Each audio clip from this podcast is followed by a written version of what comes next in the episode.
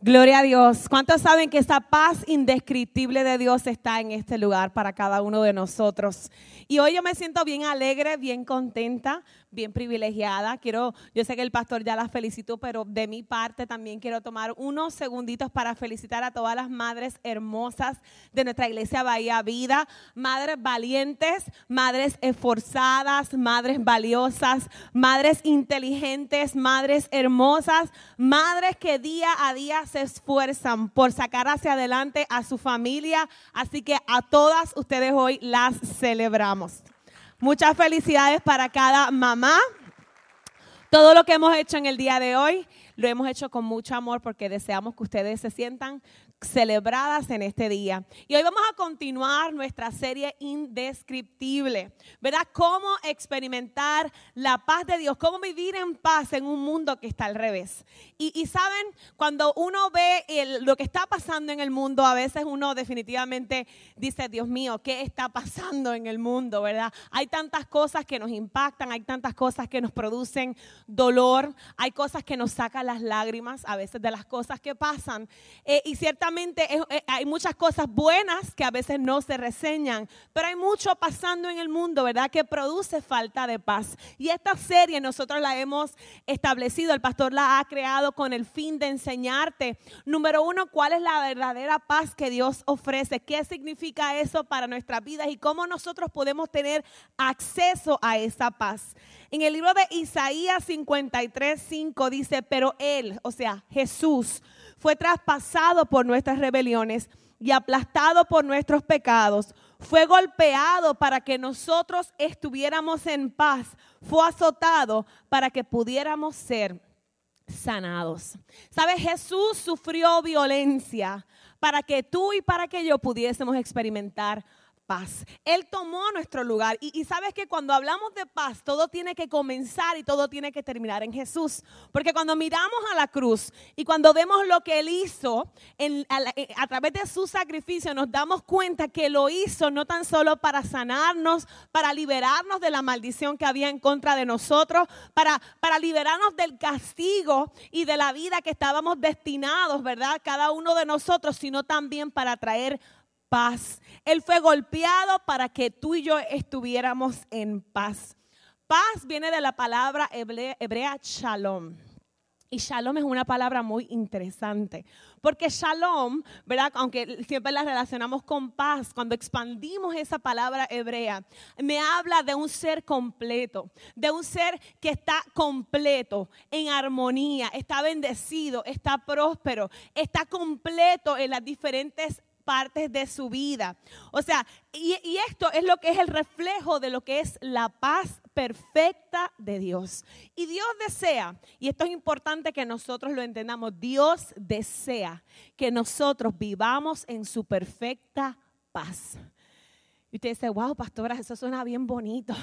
Pero, pero ¿qué es esto de la perfecta paz? Mire, la perfecta paz es ese shalom, es esa, es esa paz completa, es eso que me hace completo, no tan solo porque tengo paz con Dios, tengo una buena relación con mi Señor, sino también tengo paz conmigo mismo, ¿verdad? Estas pasadas semanas, tanto el doctor Elliot como nuestro anciano Wilfredo, ambos nos enseñaron, ¿verdad?, cómo nosotros tenemos que estar en paz con nosotros mismos. Hablamos de la depresión, hablamos cómo vencer la ansiedad. Hoy yo voy a hablar un poquito más, te voy a dar cinco cositas que, que tenemos que perseguir, cinco decisiones que tenemos que perseguir para estar en paz con nosotros mismos. Pero el tercer elemento para alcanzar esa perfecta paz es estar en paz con otras personas. Y ese será el mensaje de nuestro pastor el próximo domingo. Con esto vamos a cerrar la serie. Pero para alcanzar la perfecta paz tenemos que estar en paz con Dios, en paz con nosotros mismos y en paz con otras personas. Ahora bien, ¿dónde es que entra la confusión? Porque, pastor, hay tantas cosas pasando en el mundo y Dios quiere que tengamos acceso a una perfecta paz que Él ya pagó. Así que, ¿dónde es que nosotros a veces nos confundimos y, se nos hace difícil este, este, esta materialización del concepto de la paz? Y es porque muchas veces nosotros hacemos una equivalencia entre paz y ausencia de problemas. Y sabes que esto está bien lejos de una realidad que mismo Cristo estableció en su palabra. Jesús mismo dijo, en el mundo ustedes van a tener aflicción, pero confíen porque yo he vencido al mundo. Así que en, en ningún momento de la palabra vemos que la paz es no problem, problem free, right? Que no vamos a tener problemas. Eso no es paz. Paz no es ausencia de problemas. Cuando definimos paz, sabes tú y yo tenemos que definir que la paz es la equivalencia de la presencia de Dios. Porque cuando Dios llega, cuando Dios entra a tu vida, tú, tú comienzas a experimentar cosas que, no, no, pueden prevalecer dentro de ti. Cuando Él llega, cuando la paz de Dios llega, cuando su presencia llega, entonces esas cosas que querían ocupar tu espacio, como la ansiedad, el sufrimiento, el dolor, la soledad, ya no tienen lugar porque cuando Él llega, Él lo llena todo. El shalom de Dios, esa paz completa comienza a estar en tu vida y eso te hace lleno y experimentas la paz que solamente Él puede dar. Sabes, tus hijos se van a seguir portando mal y a lo mejor vas a tener problemas en tu trabajo. O a lo mejor van a haber temporadas donde vamos a experimentar problemas financieros. A lo mejor tú llegaste hoy con un problema en tu matrimonio. A lo mejor en, tu casa, en tu familia. Eh, a lo mejor hay problemas con droga. A lo mejor tú llegaste hoy con problemas con, una adicción, con pornografía. A lo mejor tú llegaste aquí hoy con una situación difícil. Vemos el mundo. Vemos tantas cosas que están pasando en el mundo. Y decimos, wow, ¿cómo puede haber paz? ¿Cómo puede haber paz si hay tanto pasando a nuestro alrededor? Cuando entendemos que la paz no se encuentra en la ausencia de problemas, nosotros podemos afirmar que la, paz, la verdadera paz se encuentra en la presencia de Dios. ¿Cuántos pueden decir eso a su corazón? La, la paz se encuentra en la presencia de Dios. Estoy falto de paz. Yo les voy a decir unas cuantas cosas hoy para que ustedes sepan cómo pueden accesar la paz de Dios. La paz es la presencia de Dios en tu vida. Algunos dicen, Dios mío, ¿cómo es posible esa paz? Porque yo no la siento, yo no la siento. Esa, paz como que se me está haciendo difícil alcanzarla. Yo quiero que tú sepas que cuando, cuando Dios llega, cuando la presencia de Dios se hace notoria en tu vida, todo lo que está haciendo ruido a tu alrededor tiene que callarse. Todo lo que está produciendo ansiedad en tu vida tiene que callarse delante de la presencia de Dios. Cuando Dios llega es como si Él trazara una línea. Es como si Él hiciera un escudo alrededor de tu vida.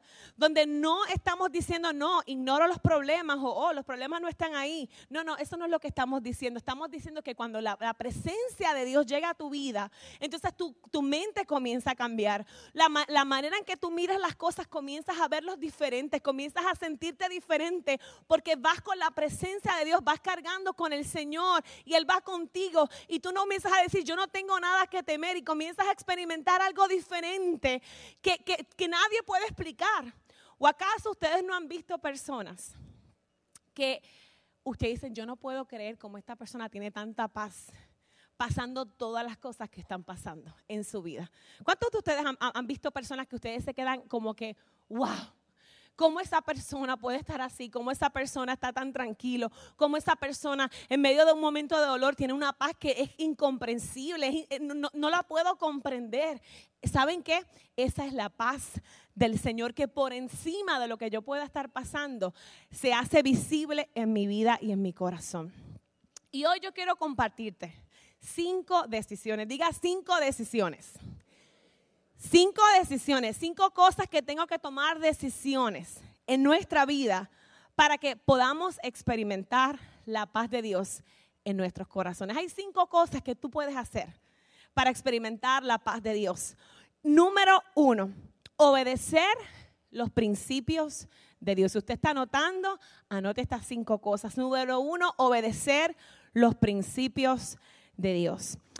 El salmista David dijo en el Salmo 119, los que aman tu ley, o sea, tu palabra, disfrutan de gran bienestar y nada los hace tropezar. Con todo mi ser cumplo tus estatutos, cuánto los amo. El salmista decía, los que aman tu palabra disfrutan de gran bienestar y nada los hace tropezar. ¿Tú quieres experimentar la paz de Dios? ama la palabra del Señor. Y ustedes saben que mi iglesia, eh, iglesia linda, nosotros como pastores tenemos un deseo tan grande de que, de que cada persona que llega aquí a Bahía Vida pueda entender esto, pueda entender que obedecer a Dios trae bienestar a nuestra vida, que abrazar la palabra del Señor, que amar la palabra del Señor va a traer bienestar a tu familia, va a cambiarte a ti primero, para que entonces cuando la gente vea el cambio en ti, tú puedas transformar, impactar la vida de otra persona. Nosotros creemos que en la medida que vamos creciendo en el Señor, abrazamos la palabra del Señor. Y tú sabes que mientras ayer me preparaba, eh, yo decía, Dios mío, e-, es fuerte, ¿verdad? Pero a veces yo veo personas que quieren, quieren abrazar la palabra por pedacitos. A veces vemos las escrituras y queremos abrazar y obedecer ciertas cosas de las escrituras.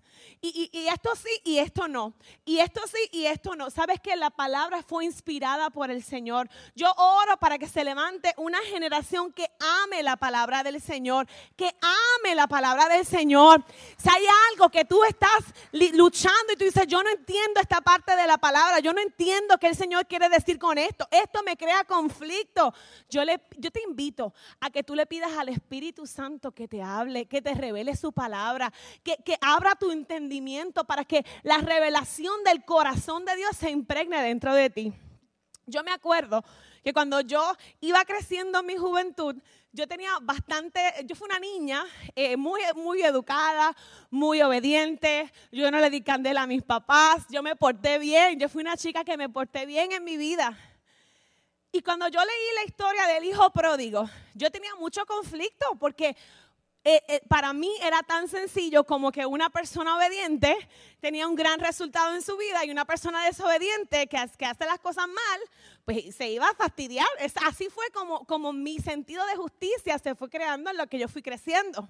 Entonces, cuando yo leo la historia del hijo pródigo, me causaba mucho estrés con por qué el papá hizo eso, pero por qué eso no era lo que él se merecía. Y no fue hasta el día donde el, la, la, la revelación del Señor llegó a mi corazón que yo pude entender que esa hija, ese hijo pródigo era yo también. Y que esa misma misericordia que el Padre extendió a su hijo, de Jesús me la extendió a mí también. Y desde ese día entendí el amor de Dios, desde ese día entendí cuánto Dios me amaba a mí y cuánto Él me, me, me invitaba a tener una presencia con Él y sin importar lo que yo pudiera hacer. Y ese es el nivel que nosotros tenemos que pedirle al Señor, revélame tu palabra, ayúdame a entender tu palabra, ayúdame a discernir tu palabra. Yo quiero amar tu palabra, yo no quiero ofenderte, Señor, yo no quiero ofenderte, yo no quiero fallarte, yo quiero amar y obedecer tu palabra. Yo le decía, Señor, Ayúdame a obedecer tu palabra. A veces es difícil obedecer la palabra del Señor. A veces nos sentimos culpables porque conociendo la palabra no la hacemos. Y el Señor te invita hoy, empieza de cero. El Señor sabe, el Señor sabe. Nuestra carne a veces no le gusta lo que dice la palabra. Esa parte de la Biblia no me gusta, Señor. Pídele al Señor. Abre mis ojos, abre mi entendimiento, alinea mi mente, Señor, ilumíname. Espíritu Santo, dirígeme. Ayúdame, Señor, a cumplir, a amar tu palabra y a obedecer tu palabra. Porque toda promesa de Dios, iglesia, está condicionada a la obediencia de su pueblo. En la palabra del Señor, este es nuestro manual de instrucciones. Aquí están todo lo que nosotros necesitamos para vivir. Jóvenes que están aquí, la palabra, la palabra del Señor, que, que, que las filosofías humanas de hoy quieren hacerlas ver como que está outdated como que esto ya es para los oldies, como que esto ya, como que esto no es relevante para los tiempos. Yo quiero que tú sepas que esta palabra, este manual fue creado, fue inspirado por el Señor para darte vida, para añadir un camino de bendición para ti. Abraza la palabra, ama la palabra, conoce la palabra, que cada día puedas interesarte más por aprender y obedecer lo que Dios quiere que obedezca que podamos morir a nosotros. El mundo hoy te dice, haz lo que te salga en ganas. Vive la vida como la prefieras. Haz lo que tú quieras, no pasa nada. Esta vida es una. Haz lo que quieras, disfrútala y olvídate. Embróllate que la última la paga él. Eso es lo que dice la, ¿verdad? Cuando la palabra del Señor me dice, niégate a ti mismo. Déjalo todo y sígueme. Bienaventurados los que por mí sufren y padecen y son criticados y son, ¿verdad?, perseguidos. Ama la palabra, obedece la palabra. Aquí tú encontrarás tus preguntas para tu salud, para tus finanzas, para tu matrimonio, para tus empresas, para tu carrera, para lo que tú te propongas hacer en la vida. Aquí está. Todo está escrito en nuestro manual de instrucciones. Escuche bien, usted podrá pasar por alto obedecer su palabra, pero si lo haces, el único responsable será usted. No podrás echarle la culpa a nadie por los problemas. Y a veces yo digo que la gente a veces le echa la culpa a Dios. A veces hay montones de culpa que le quieren echar al diablo. Y el diablo no tiene la culpa de muchas cosas. Cada decisión de tu vida tendrá una buena consecuencia o una mala consecuencia. Una decisión basada en la palabra del Señor, en abrazar la palabra del Señor. Es una decisión que te llevará a paz, que te llevará a gozo, que te llevará a alegría, que te llevará a vivir una vida perfecta, de perfecta paz. En el nombre de Jesús. Número dos, acepte el perdón de Dios. Acepta el perdón de Dios. Que muchas personas viven atadas a su pasado. Que muchas personas Dios les ha perdonado pero todavía siguen recordando su pasado, lo que hicieron les avergüenza, lo que hicieron trae condenación sobre sus vidas, porque no han abrazado el perdón de Dios, no han abrazado lo que Dios hizo por ti en la cruz del Calvario. Entonces vives una vida de culpabilidad.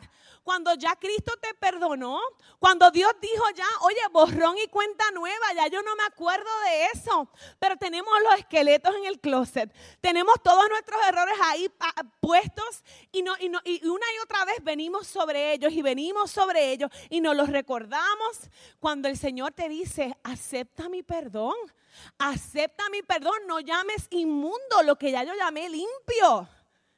El pecado mancha, ciertamente, pero es mucho más cierto que, que la sangre de Cristo que limpia todo pecado.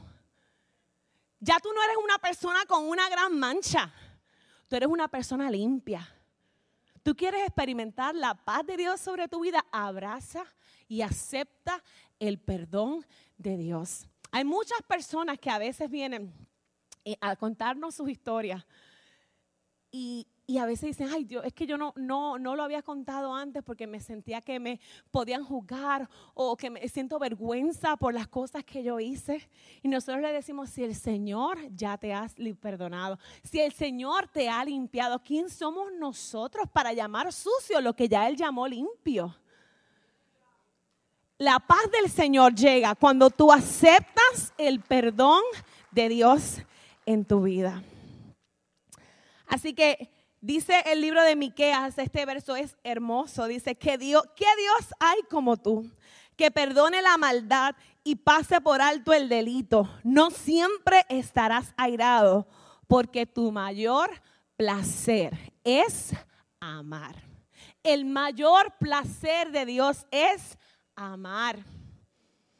Así que recibe el perdón de Dios. No importa lo que haya pasado en tu pasado Dios te quiere libre. Número tres, voy rapidito, concéntrate, quiero, quiero estar aquí unos, unos minutitos, concéntrate en la presencia de Dios. Concéntrate en la presencia de Dios. Voy a expandir, enfócate, invita, ten presente, haz notoria la presencia de Dios en tu vida.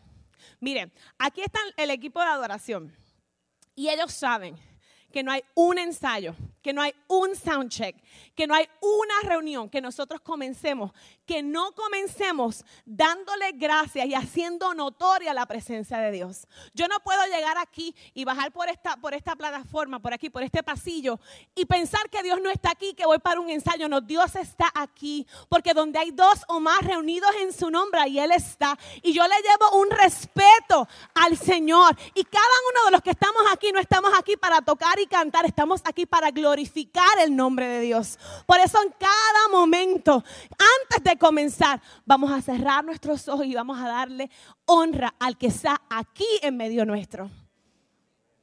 Y eso tiene que pasar cada día de tu vida.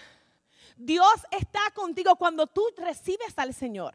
Aquí hay gente que ha venido y que ha bajado esos pasillos aquí llorando y han recibido el perdón del Señor.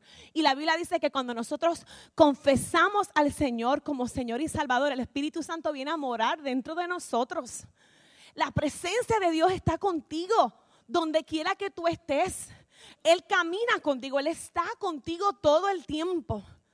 ¿Cómo es posible que no prestemos atención a su presencia?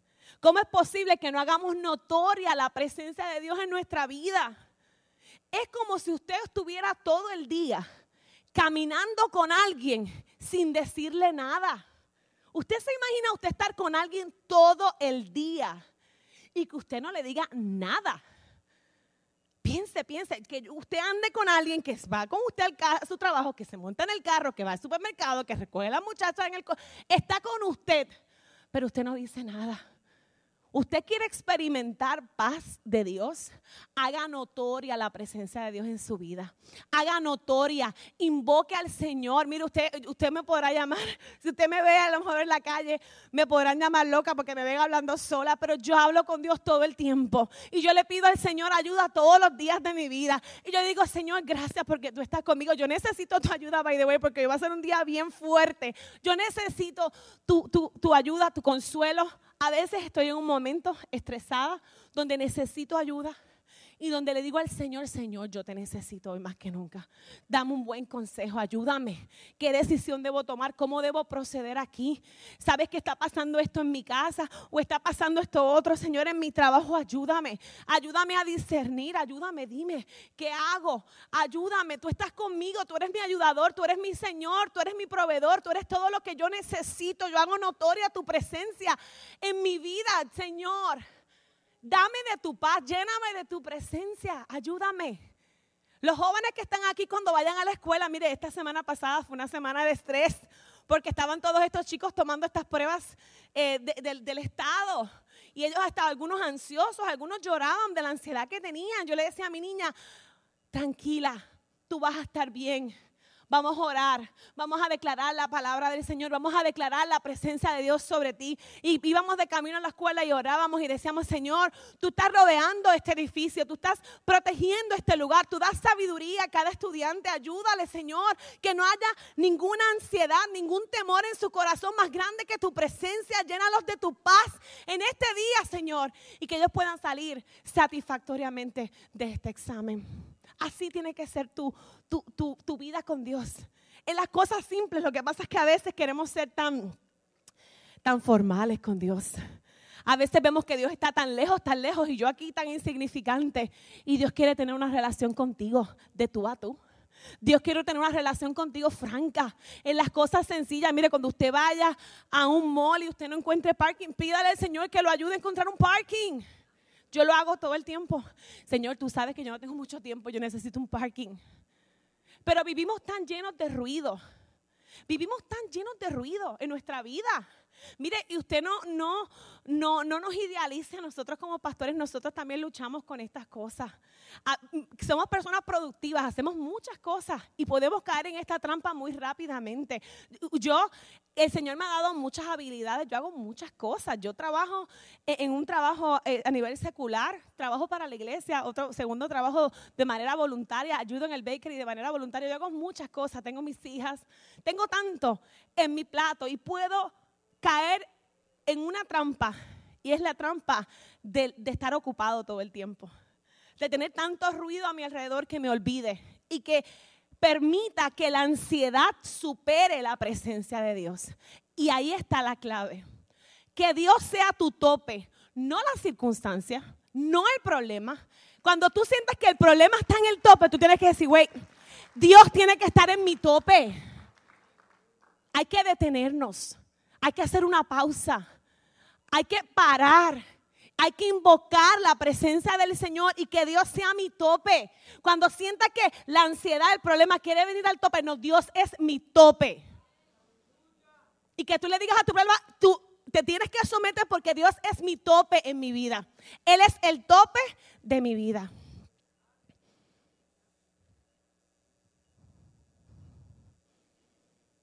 La tensión, el estrés, es la, manera, la forma que Dios tiene para decirnos, organiza tu enfoque, mírame a mí. Cuando a veces vemos los binoculares, ¿verdad?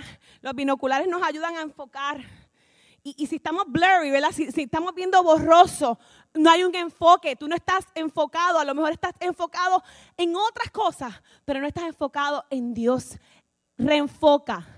Mueve tu lente. Reenfócate en el Señor. Salmo 46 y 1 dice, Dios es nuestro amparo y fortaleza, nuestro pronto auxilio en medio de las tribulaciones. Y el verso 10 dice, estad quietos y conoced que yo soy Dios. Seré exaltado entre las naciones, enaltecido seré en la tierra. Estad quietos. Qué difícil se nos hace estar quietos, incluyéndome. Se nos hace difícil porque nosotros queremos encontrar la solución intelectual para las cosas. En vez de confiar en un Dios que te dice, chico, estate quieto, yo estoy en control. Vas a meter, vas a hacer algo incorrecto. No voy a decirle que voy a decir una, una frase puertorriqueña porque no sé cómo se pueda interpretar de otra manera. Quédate quieto. No lo empujes. No lo fuerces que tu intelecto no sea un estorbo para ver un milagro de Dios. Hay tanto ruido, hay tanta actividad. Te digo hoy, quédate quieto, quédate quieta. ¿Cuándo fue la última vez que te quedaste quieto? Mire, este salmo él lo escribió, David lo escribió cuando estaba rodeado por un gran ejército de casi 200 mil soldados que lo estaba buscando. Ese hombre, yo me imagino que tenía ese corazón que se le quería salir. Usted se imagina que lo están buscando, ese ejército está cerca de usted y usted tiene miedo. Y yo imagino a este hombre ahí con el corazón que se le iba a salir, que se le iba a salir.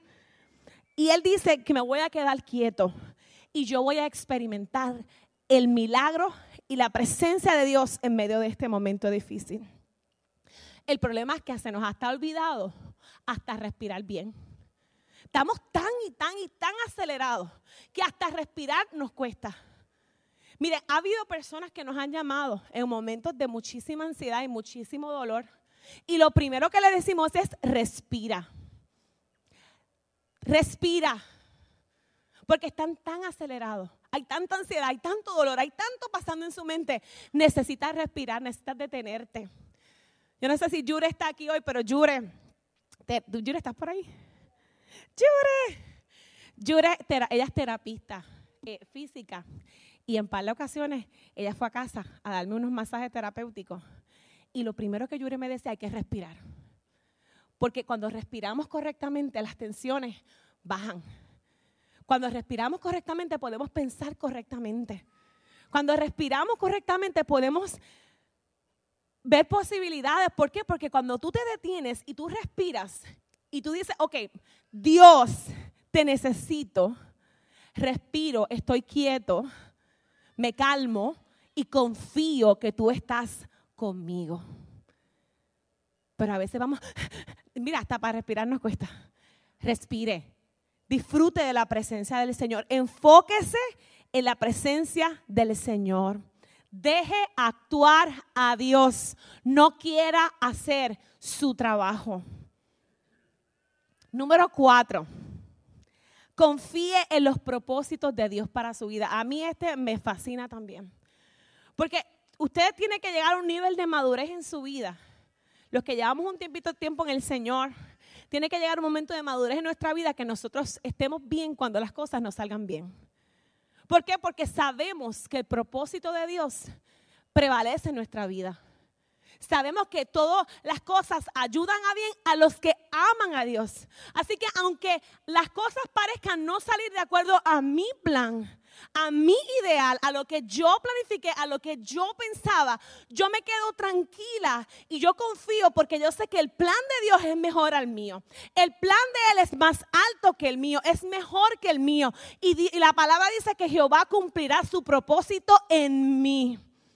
Así que aunque las cosas no vayan bien, aunque las cosas no salgan de acuerdo a tu plan, tú sabes que Dios tiene un propósito y que su palabra permanece para siempre. Proverbios 3, 5 al 6 dice, confía en Jehová con todo tu corazón y no te apoyes en tu propia prudencia. Reconócelo en todos tus caminos. ¿Y qué va a hacer el Señor? Y Él enderezará tus veredas. Él, él va a enderezar un camino torcido. Pero no podemos empeñarnos en lo que nosotros queríamos. No, no podemos ser como niños enchismados porque no, no me dieron lo que quería. Confía en el Señor. Yo siempre digo, Señor, si hay puertas que no deben abrirse para mi vida, por favor, ciérralas aunque se vean puertas hermosas, aunque se vea como una gran bendición, aunque parezca todo precioso, color de rosa, si no es tu propósito, cierra la puerta. I'm okay with that. Yo puedo manejarlo. Que sea tu propósito, no el mío. Que esto que estás abriendo, esta puerta que estás abriendo, que sea la que me lleve hacia ti, no que yo entre a una puerta equivocada y termine alejándome de ti. Señor, que tu propósito se cumpla en mi vida. Si tú, estás, si tú caminas en el propósito, entonces tú vas a vivir una vida de paz porque no vas a estar luchando con cosas que, van en contra de lo que Dios dijo para ti. Yo compartí en el retiro eh, de transformación que Dios escribió un libro sobre nosotros.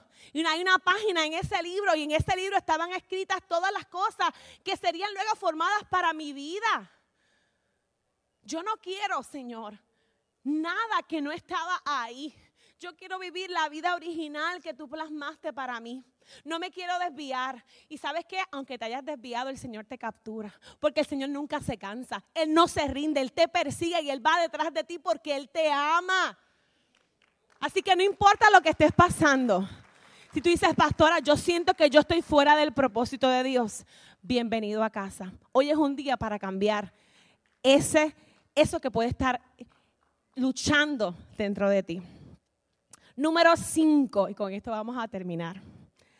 Ore por la paz de Dios.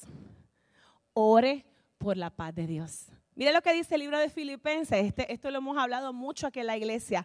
Por nada estéis afanosos, si no sean conocidas vuestras peticiones delante de Dios en toda oración y ruego con acción de gracias.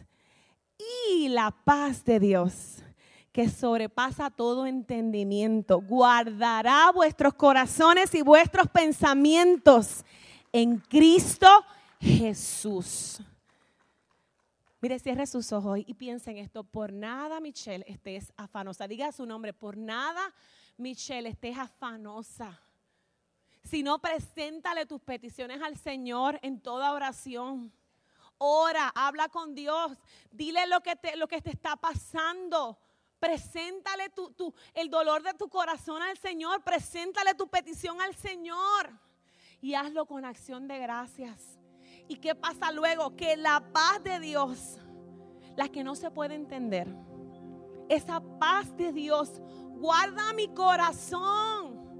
Mientras yo voy camino a, lo que, a lo que esté a lo que esté mi rumbo, mientras yo voy caminando, la paz de Dios guarda mi corazón y guarda mis pensamientos. Yo comencé diciéndote que Shalom eres completo. Guarda tu mente, guarda tu espíritu, guarda tu cuerpo.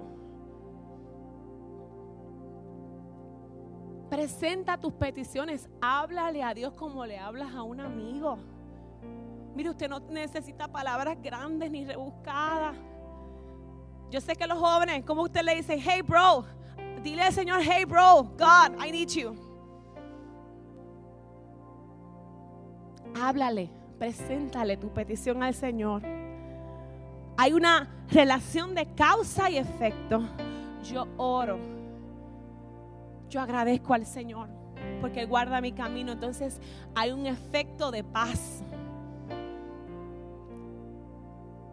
Si no estás orando, entonces hay una alta posibilidad que te estás preocupando. Preocupados en inglés es worry, que viene de la palabra alemana worgen, que quiere decir ahogarse. Cuando nos preocupamos es como si nos estuviéramos ahogando. Y esa no es la voluntad de Dios para tu vida.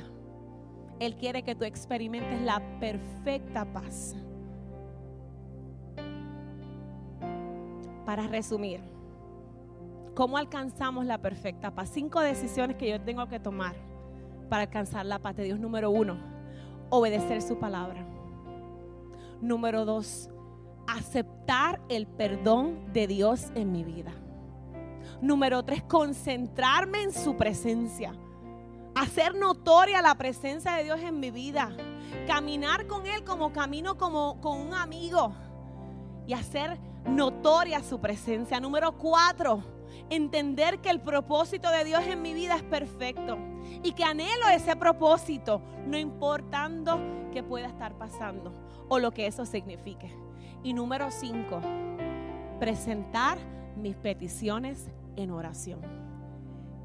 Hermano y hermana, yo le aseguro que si usted hace estas cinco cosas, usted reflexione hoy, llévese esta palabra, reflexione dónde yo estoy un poquito cojo, dónde a lo mejor yo no estoy procurando esa paz de Dios y estoy provocando que el tope de mi vida sea la preocupación y no Dios.